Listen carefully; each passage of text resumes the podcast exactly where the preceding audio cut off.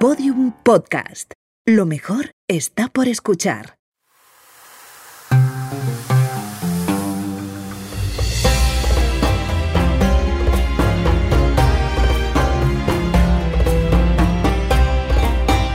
En noviembre de 1922, hace ahora 100 años, Sir Howard Carter y su colaborador George Herbert, quinto duque de Carnarvon, lograron el objetivo que llevaban cinco años persiguiendo, descubrir en el Valle de los Reyes la ubicación exacta de la tumba del faraón Tutankamón. ¿Quién no conoce hoy en día el nombre de Tutankamón? Probablemente sea el faraón más famoso por excelencia. Sin embargo, Tutankamón, perteneciente a la decimocuarta dinastía, no fue un faraón especialmente relevante en su tiempo, sobre todo porque murió muy joven, a los 18-19 años. Claro, no le dio tiempo a reinar demasiado.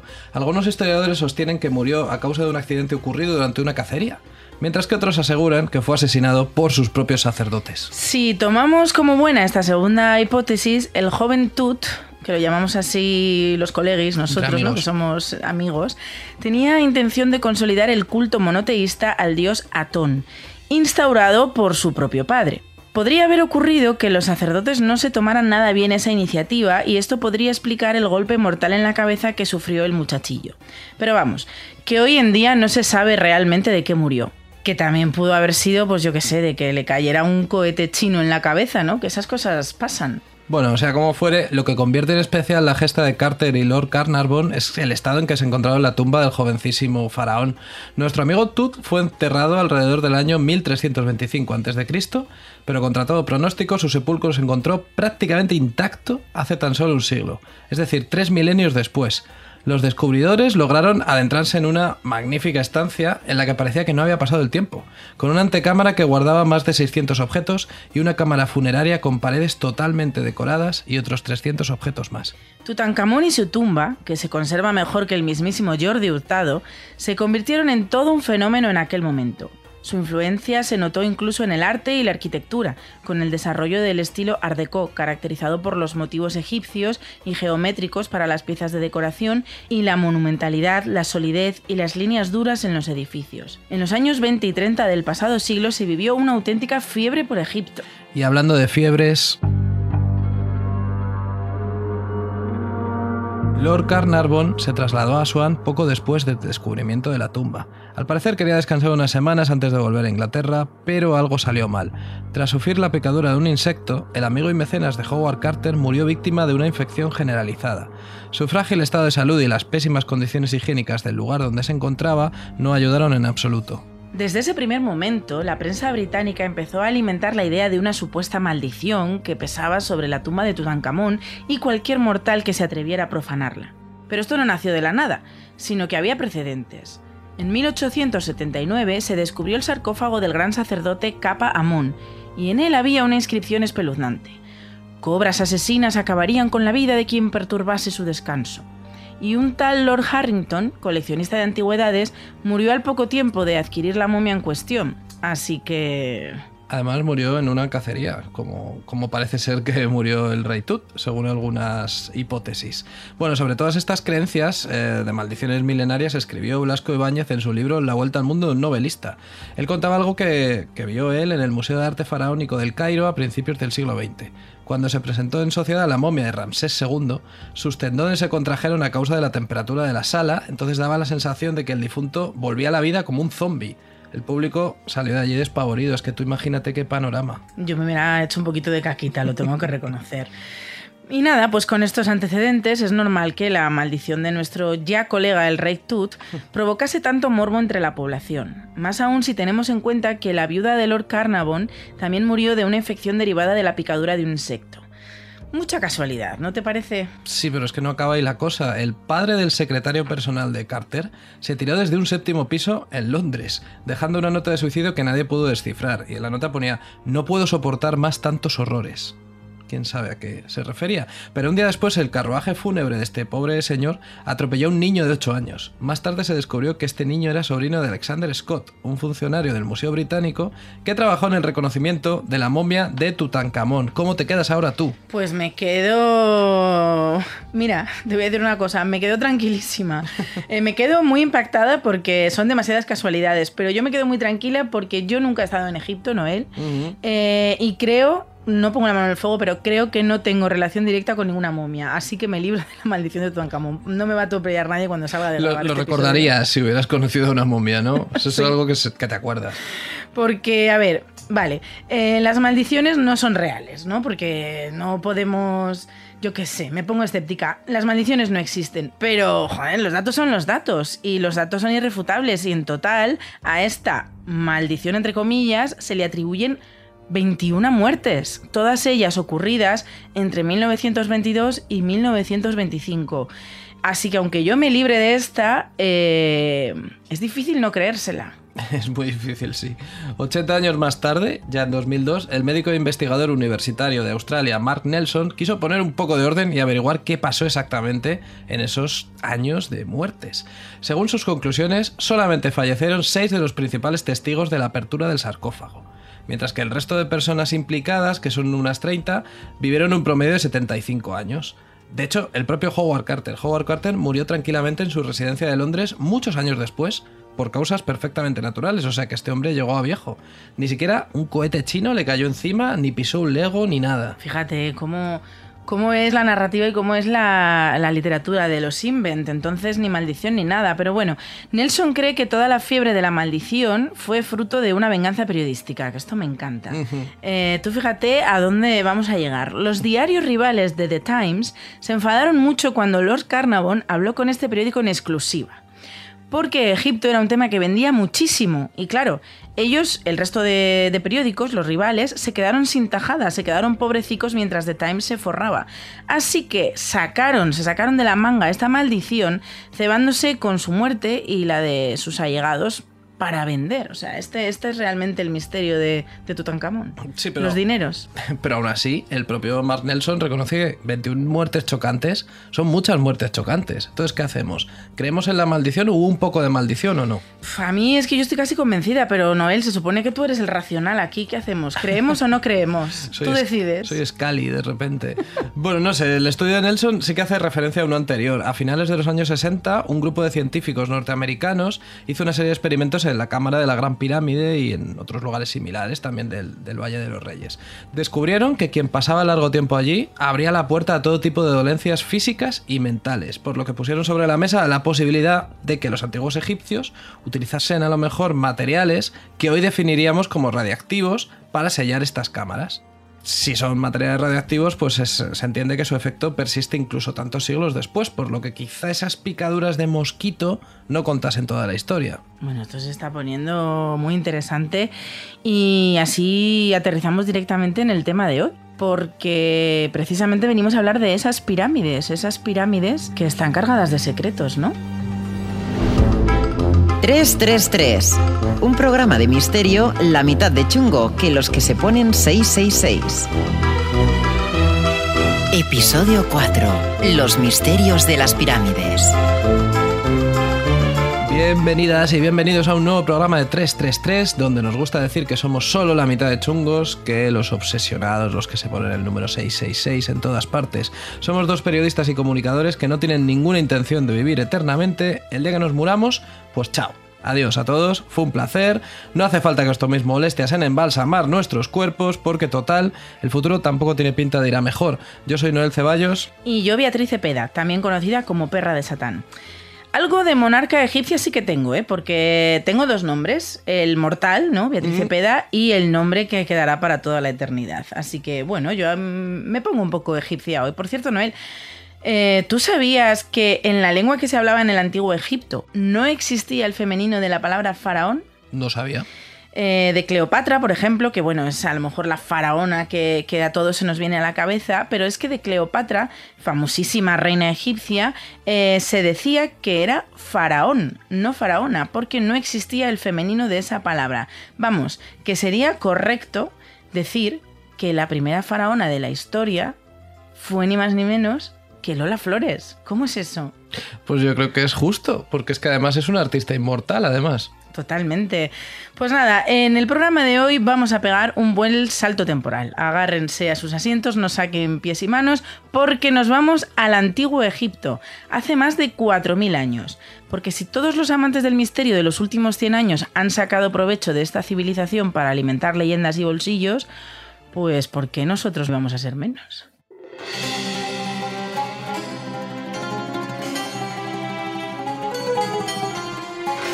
¿A quién no le va a gustar una gran pirámide del siglo XXVI a.C.?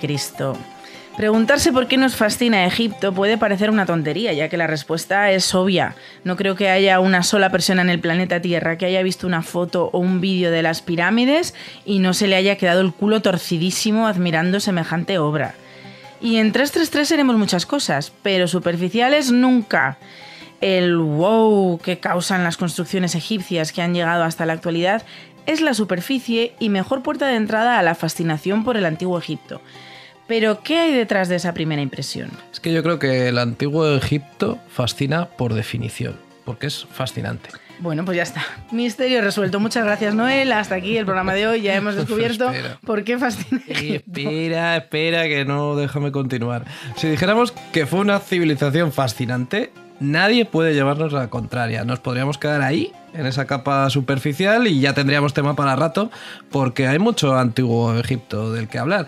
Pero detrás de esa fascinación por su impresionante cultura, hay una historia de egos, de colonialismo, de robos descarados, por supuesto de misterio, por eso estamos aquí. Hay muchas obras fascinantes en el mundo, algunas pues, son naturales, eh, mar- maravillas naturales como las cataratas de Iguazú o el Gran Cañón del Colorado, y otras son frutos de la humanidad, como la Gran Muralla China o la Mezquita de Santa Sofía en Turquía. O el disco Estopa, de Estopa. Eso también lo hicieron los humanos, lo hicimos nosotros. Sin embargo, hay una clara diferencia entre el disco Estopa de Estopa y la civilización del antiguo Egipto. Hmm, ¿tú, crees, ¿Tú crees que realmente se diferencian en algo? Eh, En un par de detalles. Eh, esa fascinación fue tal que a finales del siglo XVIII nació un término que aún hoy en día sigue vigente, la egiptomanía o la locura por Egipto, que se convirtió en una disciplina académica regulada y todo, eh, y dando lugar también a la egiptología, que es el estudio científico de la historia de Egipto, del antiguo Egipto, su cultura, su lengua, sus instituciones, sus tradiciones, todo. Por cierto, que si alguno de los que nos estáis escuchando sois egiptómanos y os gustaría llegar a ser egiptólogos, que sepáis que en España no existe esa carrera como tal. Puedes estudiar el grado de historia o de arqueología y una vez terminado especializarte con un máster. Y también es muy conveniente ir aprendiendo idiomas, querida, mientras estudias, porque allí vas a tener que convivir, en Egipto me refiero, si llegas a trabajar allí, con gente de todo el mundo. Los idiomas que más se valoran para trabajar como egiptólogo pues son el francés, el inglés y sería un plus que también supieras árabe egipcio. Que hoy haya adolescentes que se planteen convertirse en egiptólogos tiene todo que ver con un hombre. No es Indiana Jones, aunque también serían dos hombres, pero el que nos referimos ahora es un hombre que fue real, que existió y que fue uno de los personajes más relevantes de la cultura europea. Llegó a convertirse en emperador de los franceses y puso mucho empeño en conquistar Egipto como un plan estratégico para debilitar el imperio británico, aunque no lo consiguió. Napoleón Bonaparte no logró dominar esa zona, que entonces era una provincia del Imperio Otomano, pero esto nos viene muy bien para responder a la pregunta del origen de la fascinación por Egipto. A Napoleón le flipó aquel lugar, le flipó tanto que consiguió obsesionar a Europa entera primero y al resto del mundo después. Los científicos que lo acompañaban en su expedición publicaron entre 1809 y 1822 la obra Description de l'Egypte, seguro que lo estoy pronunciando mal, Descripción de Egipto, que arrasó entre académicos y en la sociedad en general. Además, no tenemos pruebas ni tampoco dudas de que el emperador podría haberse reflejado un poco en la figura legendaria de los faraones. Hombres mortales que se convirtieron en inmortales, más preocupados por su legado simbólico que por conquistar el mundo entero. Napoleón entendió todo aquello y quizás pensó, Buah, es que soy yo literal. Sobre todo después de que sus ejércitos fueran derrotados en Egipto y se tuviera que volver a casa con el rabo entre las piernas. Bueno, el rabo no sabemos dónde lo llevaba exactamente, esto es un- una frase hecha, pero lo que sí sabemos es que se trajo algún souvenir de Egipto. Pero a ver, es que es normal que tire la primera piedra el que haya visitado algún país y nos haya traído un imán, una postal, una figurita, pues esas cosillas. Pues Napoleón y quienes lo acompañaron en la expedición y derrota en Egipto se volvieron a Francia con tantos recuerdos que tuvieron que guardarlos en un sitio que quizás os suene. Un lugar al que el emperador le dio tanto uso para guardar sus souvenirs que terminó llevando su propio nombre, el Museo de Napoleón, aunque hoy en día lo conocemos como el Museo del Louvre. Vale, entonces cuando estamos hablando de recuerdos, en realidad nos referimos a expolios. Sí. Eh, sí, vamos, es que no hay otra manera de decirlo. Por ejemplo, entre otras cositas, expoliaron unos cientos de miles de souvenirs, mm, souvenir arriba, souvenir abajo. Los franceses se trajeron, por ejemplo, eh, la piedra roseta. En la actualidad esta pieza se exhibe en el Museo Británico de Londres, pero fue descubierta por el ejército francés. Esta piedra fue la clave para descifrar la escritura egipcia, conocida popularmente como jeroglíficos, y empezar así a entender las fuentes históricas. Su descubrimiento fue, simplificando mucho, el inicio de la egiptología y el estudio científico de esta civilización. Y mientras se desarrollaba la egiptología, aumentaba la egiptomanía, que por supuesto era una, una, cosita de ricos, porque había que ser rico para poder costearse un viaje a Egipto, y si no te llegaba el dinero para el crucero por el Nilo, tenías que tener algo suelto también para pagar por los libros y por los souvenirs que otros se traían. Así que el interés por Egipto se fue convirtiendo en algo muy propio de la aristocracia y la burguesía de la época, que también pusieron de moda lo egipcio en la ropa o en los estilos de decoración, como mencionamos al principio, también en las artes, como puede verse en el orientalismo, o en, la ópera, en la música también, porque Aida de Verdi es de esta época. Y también en las fiestas de la alta sociedad, que elegían su idea distorsionada del antiguo Egipto como motivo de celebración. Pero cuando hablamos de fiestas temáticas de Egipto, no pienses en cómo organizarías tú una fiesta como esta con tus colegas. Ahora, en la actualidad, nos curraríamos un disfraz que tuviera mucho que ver con los looks que Hollywood principalmente nos ha hecho creer que eran típicos de los egipcios antiguos y decoraríamos nuestra casa pues con unos escarabajos, unas máscaras de faraones, unas cruces ansadas, unos papiros con jeroglíficos... Pero no, no, no, no. Nada que ver. Las fiestas egipcias del siglo XIX eran mucho más salvajes. Por ejemplo, en Estados Unidos, donde se volvieron locos como ningunos otros por el ritual de paso de la muerte a la vida eterna de los egipcios, se pusieron de moda las fiestas de desenvolver momias. Y sí, consistían exactamente en lo que te has imaginado. Conseguían momias reales, llamaban a sus amigos y se juntaban todos para desenvolverlas y admirar el cadáver lo que hoy llamaríamos una profanación, que está considerado además un delito, pues hace poco más de un siglo era el mejor plan al que podía ser invitado. Pues qué envidia. Eso sí que es una fiesta y no las de Lola Flores.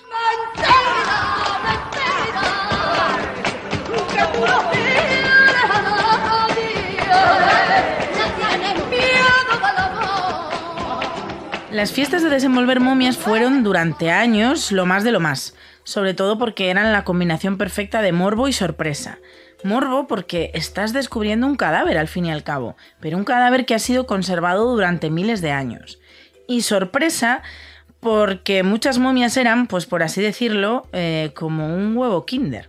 En los enterramientos egipcios era normal esconder amuletos o pequeñas joyas entre los sudarios o junto al propio cuerpo y bueno, pues si estabas desenvolviendo momia y de repente encontrabas una joya, te la quedabas, para ti, sorpresa.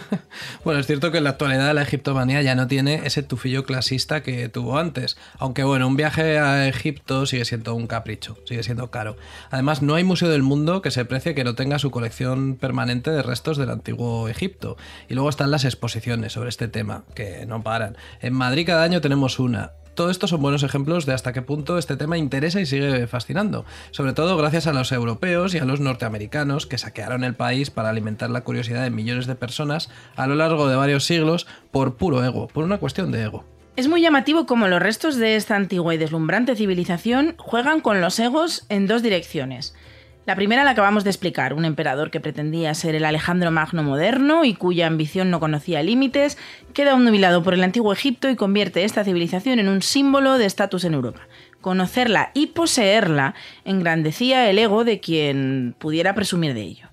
Pero los restos de aquella civilización tan antigua que llegaron hasta los tiempos de Napoleón Bonaparte y se han conservado hasta nuestros días eran tan impresionantes, tan diferentes a todo lo conocido por los europeos hasta aquel momento, que también tocó egos en otro sentido, haciendo sentir inferiores a los europeos, cuestionados por la grandiosidad de esas personas que vivieron hacía miles de años.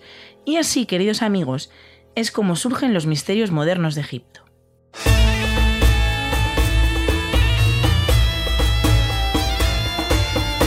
Imagina que eres considerado uno de los expertos más avanzados en tu campo que tienes reconocimiento académico, reconocimiento social, que te has convertido en una autoridad en la materia que estudias, vamos.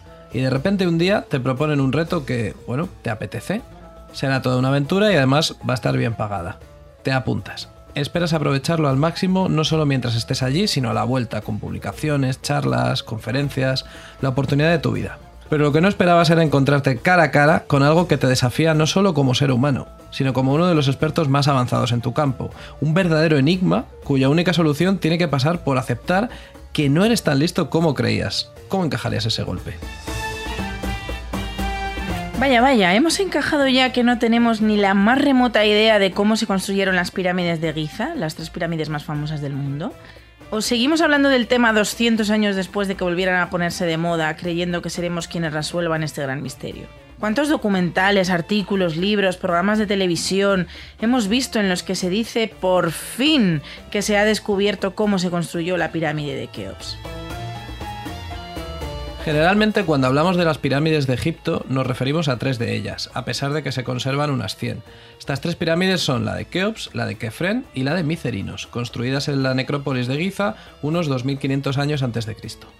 Por si te ayuda a situarte en tu cabeza, en la península ibérica en ese momento estábamos en plena edad del cobre, y la cultura más compleja era la de los millares, asentada en el sudeste de la península, junto con la de Vilanova, en la cuenca portuguesa del Tajo. Pues así es, mientras en lo que hoy es el continente europeo lo estaba petando el vaso campaniforme, una especie de jarra sin asa o vasija con una decoración a base de rayitas y puntitos, en el antiguo Egipto acababan de rematar la gran pirámide de Giza, la mayor pirámide jamás construida y la única de las siete maravillas de la antigüedad que sigue en pie ostentó también el título de edificación más alta de la Tierra durante 3.800 años, hasta que en el siglo XIV de nuestra era se levantó una catedral más alta en Lincoln, Inglaterra. Fue construida bajo el reinado del faraón Keops de la cuarta dinastía. Se estima que necesitaron 2.300.000 bloques de piedra para su finalización y más de 27.000 bloques de piedra caliza blanca para el recubrimiento llegó a medir 146 metros de altura, aunque la altura actual es un poco menor, es de 136 metros.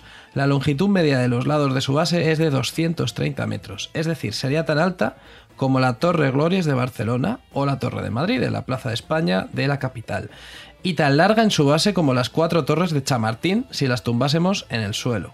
Vamos, lo que Discovery Channel llamaría una megaconstrucción, solo que levantada miles de años antes de que se fundase Discovery Channel. Pararse a contemplar la necrópolis de Giza, donde se encuentran las tres pirámides más famosas del mundo, tenía que abrir numerosos interrogantes. Actualmente siguen sorprendiendo a los millones de visitantes que acuden a Egipto cada año, que aun habiendo visto imágenes de estas pirámides antes, repiten eso de que son más grandes de lo que te imaginas. Sorprendieron a Napoleón y su expedición de científicos y sorprendieron incluso a los antiguos griegos. Según la tradición europea, fue Heródoto, considerado el primer historiador de la historia, el primer hombre no africano en estudiar esta civilización, sus rituales y sus proezas arquitectónicas. Entre algunas de las curiosidades que recoge el historiador griego sobre el pueblo egipcio, podemos destacar el gusto por la depilación integral y el cuidado excesivo por la higiene en las clases altas. También el hecho de que, siempre según los textos de Heródoto, las mujeres tuvieran costumbre de mear de pie mientras los hombres lo hacían en cuclillas. Pero esto posiblemente no era cierto. Y es que Heródoto quedó fascinado por la civilización egipcia, sí, pero también estaba un poco mosqueado de que esa fuera mucho mejor que la suya, la griega. Por lo que en sus escritos adornaba las narraciones con exageraciones para que el lector terminase por concluir que los egipcios eran muy raritos. A esta técnica de atribuir costumbres opuestas a las de tu cultura se la conoce como barbarización, y es una forma de devaluar al otro. Y si pones empeño en devaluar al otro, quizás sea porque te asusta lo superior que es comparado contigo. Y esta idea es clave para comprender de dónde surgen muchos de los misterios de Egipto, tanto los griegos en el tiempo de Heródoto, es decir, en el siglo V a.C. 20 siglos después de que se construyera la Gran Pirámide de Keops, ¿eh? 20 siglos después. Eso es, tanto Heródoto como la expedición francesa de Napoleón miraron al antiguo Egipto desde su punto de vista, considerando a los egipcios como los otros. Y lejos de intentar comprender esta magnífica civilización, trataron de hacerla encajar en la suya. Y claro, como no encaja en muchos aspectos, comenzaron a surgir las hipótesis, las teorías o los misterios sobre el antiguo Egipto, sobre cómo construyeron la Gran Pirámide, sobre todo porque es la prueba irrefutable del apogeo y la excelencia de su cultura. Que esa pirámide siga en pie demuestra que los conocimientos de los egipcios y sus capacidades para organizarse y trabajar eran excelentes, porque no olvidemos, 4.500 años después no tenemos ni idea de cómo se construyó, aunque eso sí, y como estamos en 333 nos gustan las teorías, hay varias teorías. Una de ellas, quizás la que todos tenemos en la cabeza, fue la inventada por el pueblo judío. La presencia de judíos en tierras egipcias aparece varias veces en la Biblia. La primera es la historia de José, hijo de Jacob, pero el pasaje más famoso de los judíos en Egipto que recoge el Antiguo Testamento es el Éxodo. El Éxodo, sí. No existen fuentes históricas o arqueológicas de que los judíos fueran esclavizados en Egipto y liberados por un hombre, que es Moisés, ni de que abandonasen en masa más de 600.000 personas esta zona del norte de África para volver a su tierra prometida, a Canaán ni de que un hombre pueda separar las aguas del Mar Rojo. Eso tampoco se ha comprobado. A día de hoy tampoco se ha demostrado eso. Sin embargo, mucha gente todavía cree y defiende que los judíos fueron esclavizados para realizar ciertas construcciones egipcias. Aunque si tomamos el libro del Éxodo como fuente, esta no sería correcta, ya que cuenta que los judíos fueron obligados a trabajar en la construcción de dos ciudades que, bueno, según la cronología que se aporta en el propio Antiguo Testamento, no existían. Se construyeron mucho después, lo que demuestra que el Éxodo se escribió también mucho después. Lo que sí es probable es que la leyenda del Éxodo fuese creada como mito fundacional de la religión y nación judías, concebida para reforzar la idea de que el pueblo elegido por Dios merecedor de unas tierras que actualmente todavía generan conflictos, pues eran ellos, eran los judíos. Pero lo cierto es que muy pocos esclavos fueron utilizados en las obras egipcias. Para levantar algo como la gran pirámide de Keops, lo que se necesitaba era gente que supiera lo que estaba haciendo. Para empezar, en la antigua civilización egipcia no existía el concepto de esclavo tal y como lo conocemos en la actualidad, que estaría más relacionado con los esclavos de la antigua Grecia. Es cierto que había personas obligadas a servir y personas castigadas por sus faltas, pero la servidumbre no tenía nada que ver con picar piedras ni los castigos con construir pirámides. Fueron los griegos los primeros en atribuir la construcción de las pirámides a los esclavos, porque era la única manera que ellos concebían para explicar tal proeza arquitectónica. Sí, en el antiguo Egipto había tres formas básicas de servidumbre, en rituales relacionados con la religión, en la ayuda a las familias más poderosas y como prisioneros de guerra. Ninguno de estos tipos de sirvientes tendría que ver con la construcción de pirámides. Y bueno, sí, sí participaron esclavos, si se quiere utilizar ese término, en la construcción de las pirámides. Pero fueron un número reducido que ayudaban en tareas muy concretas. Y es importante recalcar un dato que es fundamental. Estos esclavos, o estas personas forzadas a trabajar, eran tratados bien. Se les alimentaba, se les alojaba en un campamento y no se les daba latigazos para que fueran más rápido, como vemos en, las películas. Porque para poder trabajar en estas construcciones era indispensable tener una buena salud y una buena condición física. Por lo tanto, la pregunta de quién construyó las pirámides sí tiene respuesta. Todavía no sabemos cómo, pero más o menos sí sabemos quién. Sentimos decepcionaros, queridos oyentes, pero no fueron los extraterrestres. Aunque, por supuesto, vamos a ahondar más en esta teoría en unos minutos. Primero os decimos la respuesta correcta y luego subimos a los cielos para contemplar desde la distancia la hipótesis de que unos seres de otro mundo echaron una manita a los antiguos egipcios. La hipótesis correcta es, las pirámides egipcias las construyeron los egipcios. ¡Boom! Toma ya. Sentimos destruir el misterio, pero las pirámides las construyeron obreros especializados y las decoraron los artesanos más famosos de su tiempo. Todos los trabajadores implicados en la construcción de las pirámides tenían un buen sueldo y trabajaban por turnos. En la meseta de Giza se han realizado numerosas excavaciones arqueológicas que han sacado a la luz restos de poblados y cementerios de las personas que construyeron estas pirámides. Y en estos poblados se han encontrado, por ejemplo, restos de huesos de vaca, lo que demuestra que estaban muy bien alimentados porque en Egipto no hay muchas vacas, así que si las llevaban hasta allí era porque realmente cuidaban a sus trabajadores. Se conoce además el nombre del arquitecto de la pirámide de Keops. Se llama Gemiunu y era hijo de otro célebre arquitecto. Fue enterrado además muy cerca de la Gran Pirámide. Inventaron también entonces el nepotismo los, los, egipcios. En cuanto al número de personas que se contrataron para levantar la Gran Pirámide, se barajan cifras muy diferentes. Quien tira más hacia arriba habla de 50.000, mientras que el número más bajo suele ser 14.000 personas. Lo que sí se acepta mayoritariamente es que trabajaron por turnos, es decir, trabajaban varias semanas seguidas y luego descansaban otras tantas. Los restos de sus cuerpos también evidencian que sufrían artritis y desgaste en las vértebras, porque claro, realizaban un muy duro trabajo. Y ahora, los extraterrestres. ET picando piedra, vamos allá. Son muchas las culturas que han creído en la existencia de seres que habitaban los cielos. Los propios egipcios consideraban al sol un dios, al que llamaban Ra. Ra era para ellos un símbolo de la resurrección, ya que moría cada noche y ascendía a los cielos cada día. Siglos después, los griegos crearon su mitología en torno al monte Olimpo, la montaña más alta de Grecia, tan alta que traspasaba las nubes. Los cristianos también creen en un Dios que vive en el cielo, al que también ascendió Jesucristo. Vamos, que ahí arriba debe estar la cosa peor que venidor un 15 de agosto. Se tiene que levantar la Virgen María a las 7 de la mañana para poner la sombrilla porque ya no hay un espacio libre en el cielo. Con el avance de la astronomía y el descubrimiento de otros planetas, pues empezó a hablar también sobre la posibilidad de que hubiera vida en el cielo, pero no deidades, no. Gente normal, como tú y como yo, Noel, pero bueno, quizás con un tonito más verde y una cabeza un poquito más grande. Sí, pero es que es curioso. Desde nuestro eurocentrismo consideramos a otras culturas y civilizaciones terrestres inferiores o retrasadas respecto a la nuestra. Pero a los extraterrestres no. Siempre los imaginamos más listos, más avanzados tecnológicamente que nosotros, mejores, en, en suma.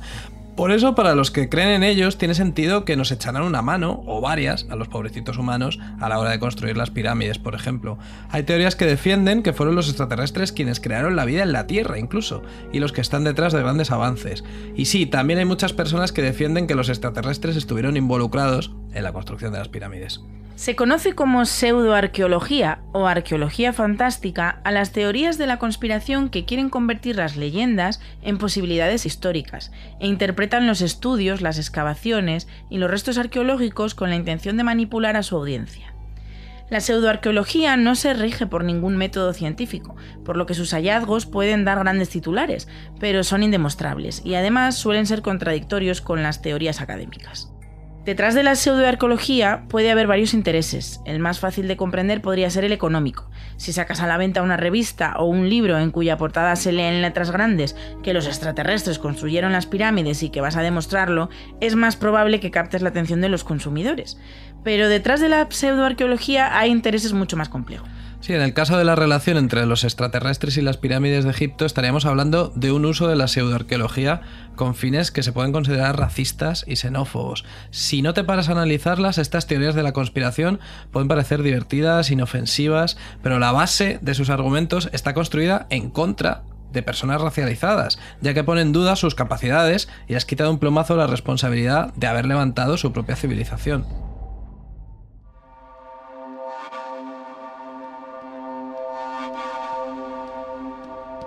La civilización del antiguo Egipto estuvo en pie durante más de 3.000 años, pero actualmente nos falta muchísima información sobre su cultura y su sabiduría.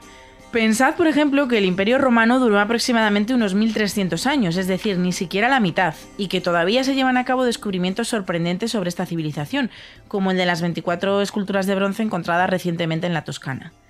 Sabemos que los antiguos egipcios se organizaban políticamente en torno a la figura de un faraón, el rey, que era considerado casi un dios y en ocasiones venerado como tal.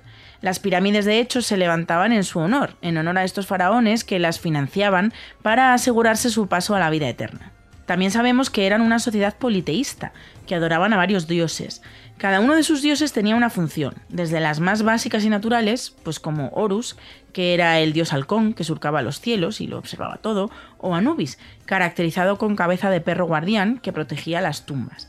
Pero también tenían dioses más sofisticados, por ejemplo, crearon un dios para que cada ciudad nueva que iban construyendo pues tuviera su patrón. A cada ciudad pues le, le ponían ahí un, un dios, lo que nosotros aquí llamaríamos un santo. Muy bien pensado, muy bien pensado. Además es que sus ideas políticas quedaban reflejadas en sus obras eh, artísticas, que fueron numerosísimas.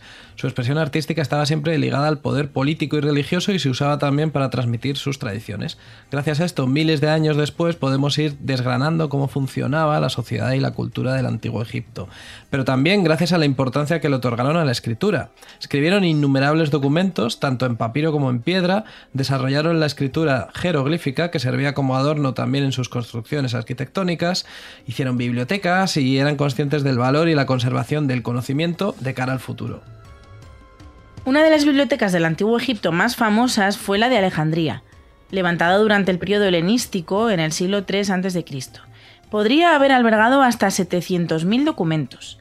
Durante los siglos II y III de nuestra era, cuando el Imperio Romano dominaba la provincia de Egipto, este templo del conocimiento antiguo fue cayendo en decadencia, al ser privado de financiación. A pesar de que existe la leyenda de que fue quemada a propósito por los romanos, lo cierto es que su agonía fue larga y su progresivo deterioro y olvido duró varias décadas. Y también es cierto que los cristianos coptos, a finales del siglo III después de Cristo, tuvieron como objetivo acabar con los templos paganos y consideraban a la Biblioteca de Alejandría como uno de ellos. Pero para cuando destruyeron el edificio sus archivos ya estaban muy diezmados. La gran mayoría de sus documentos y de la información de los antiguos imperios se perdieron para siempre, aunque los que sobrevivieron influyeron notablemente en el desarrollo de las ciencias y la filosofía. Sabemos realmente muy poco del antiguo Egipto y nos quedan cientos de cabos por atar, pero esa no debería ser razón para implicar a los extraterrestres en todo esto. Es necesario recordar que la pseudoarqueología, por muy fascinante que parezca, influye en nuestra cultura, creando relatos, imágenes e incluso películas, pero fomenta los mitos de supremacía blanca y desacredita los avances de los no europeos. Sin embargo, es curioso cómo también la supremacía blanca se ha aprovechado de la gloria de Egipto para su propio beneficio. Algunos teóricos defienden que se ha perpetuado la idea de que Egipto no es del todo África ni del todo Oriente, es solamente Egipto, para desligarla pues, de su raza y su posición en el mundo y establecer una línea de sucesión con las sociedades occidentales actuales. Dado que la civilización egipcia fue tan fascinante e influyente en las posteriores, sobre todo en la griega y la romana, a algunos les ha convenido apropiarse de su simbología para aludir a la gloria de su propia nación. Y bueno, pues por ejemplo, ahí está la pirámide en, el billete de un dólar estadounidense. En el siglo XIX, además, algunas élites estadounidenses reforzaron la idea de que la civilización más avanzada del mundo, es decir, la egipcia, esclavizó a millones de personas para levantar sus megaconstrucciones. Entonces esto era un argumento a favor de la propia esclavitud en Estados Unidos. Esta idea pseudoarqueológica fue usada para justificar el trato inhumano a los esclavos y la negación de derechos a los estadounidenses que no fueran blancos. Los americanos además se esforzaron además tanto en defender que los antiguos faraones egipcios no fueron negros, que seguramente cuando ahora mismo piensas en Tutankamón o en Nefertiti o en Cleopatra, te los imaginas tan blancos como a Elizabeth Taylor, por lo menos anaranjados como a Donald Trump.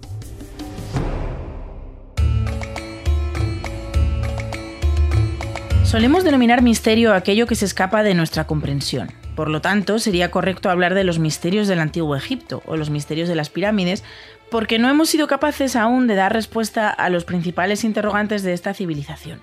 La tradición científica europea, sobre todo hasta el siglo XIX, tiene una base racista y colonial, ya que entienden el conocimiento como una progresión lineal, es decir, que los más antiguos por fuerza tenían que saber menos porque solemos creer que en el conocimiento siempre se avanza, por lo tanto la civilización del antiguo Egipto tenía que estar retrasada con respecto a nosotros. Este enfoque explicaría por qué necesitamos recurrir a argumentos como los aliens enseñándole a los egipcios a levantar edificios, etcétera, etcétera. Hacemos lo mismo que se ha hecho tantas veces a lo largo de la historia de la humanidad que recurrir a mitos, a leyendas, a narraciones inventadas y simplificadas para explicar conceptos muy complejos que no podemos ni siquiera imaginar. Y se nos olvida que del mismo modo que los antiguos egipcios tenían otro lenguaje, que no pudo ser entendido hasta el siglo XIX cuando se descubrió la piedra roseta, también podrían tener otras matemáticas, otra manera de descodificar lo científico para dar soluciones a problemas que para los europeos aún resultan un enigma. Por ejemplo, ¿hallaron los egipcios la clave para la vida eterna? ¿Con qué herramientas trabajaron para lograr la perfección en sus construcciones? ¿Conocieron el hierro muchísimo antes de lo que se cree? ¿Construyeron máquinas? ¿Existe realmente la tumba de Nefertiti? ¿De qué murió el rey Tutankamón, nuestro amigo el rey Tut? Y sobre todo, ¿volverá algún día el helado de frigo de Ramón el faraón? Ay, ojalá vuelva, qué rico estaba. Me gustaba muchísimo, ¿eh? Es nuestra madera de Proust este, este helado. pues sí, es que son incontables preguntas, pero hay muy poquitas respuestas. La buena noticia de todo esto es que tenemos egiptología para rato. Los investigadores afirman que aún no ha visto la luz ni la mitad de los restos de esta antigua civilización, Así que podríamos decir que ser egiptólogo es una profesión con futuro. Nosotros nos quedamos tranquilos y hemos conseguido una única cosa con este episodio de 333, que dudes de todas las teorías de la conspiración que parten del antiguo Egipto y que desconfíes de todos los titulares que resuelven misterios en artículos de cinco párrafos sobre esta civilización. Son dos cosas, pero en realidad es la misma, están muy relacionadas. Pero por si acaso, una advertencia. Si algún día, en estas vueltas tan locas que da la vida, te encuentras con un sarcófago egipcio, quién sabe, pues quizás pues, han inventado a una fiesta de descubrimiento de una momia. Si te encuentras un sarcófago egipcio, querido oyente, no lo abras. Piensa en la maldición de Tutankamón, que aunque probablemente solo sea una gran historia para vender periódicos, las muertes fueron reales. Así que ten cuidado, por favor, ten cuidado con los sarcófagos que los carga Anubis. y nada más por hoy. Adiós, o como dirían los antiguos egipcios, pájaro, mano, dos rayitas inclinadas, una flor y una rayita larga horizontal con dos rayitas más cortas perpendiculares. Mano, mano, mano.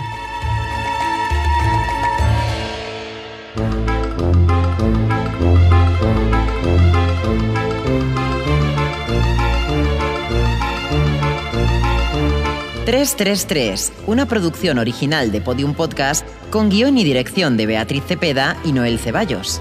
...Nico Solís en el diseño sonoro... En la edición, Ana Rivera. Jesús Blanquiño, jefe de proyecto. Y en la producción ejecutiva, Lourdes Moreno Cazalla. Escucha todos los episodios de 333 en la app y web de Podium Podcast y el resto de agregadores.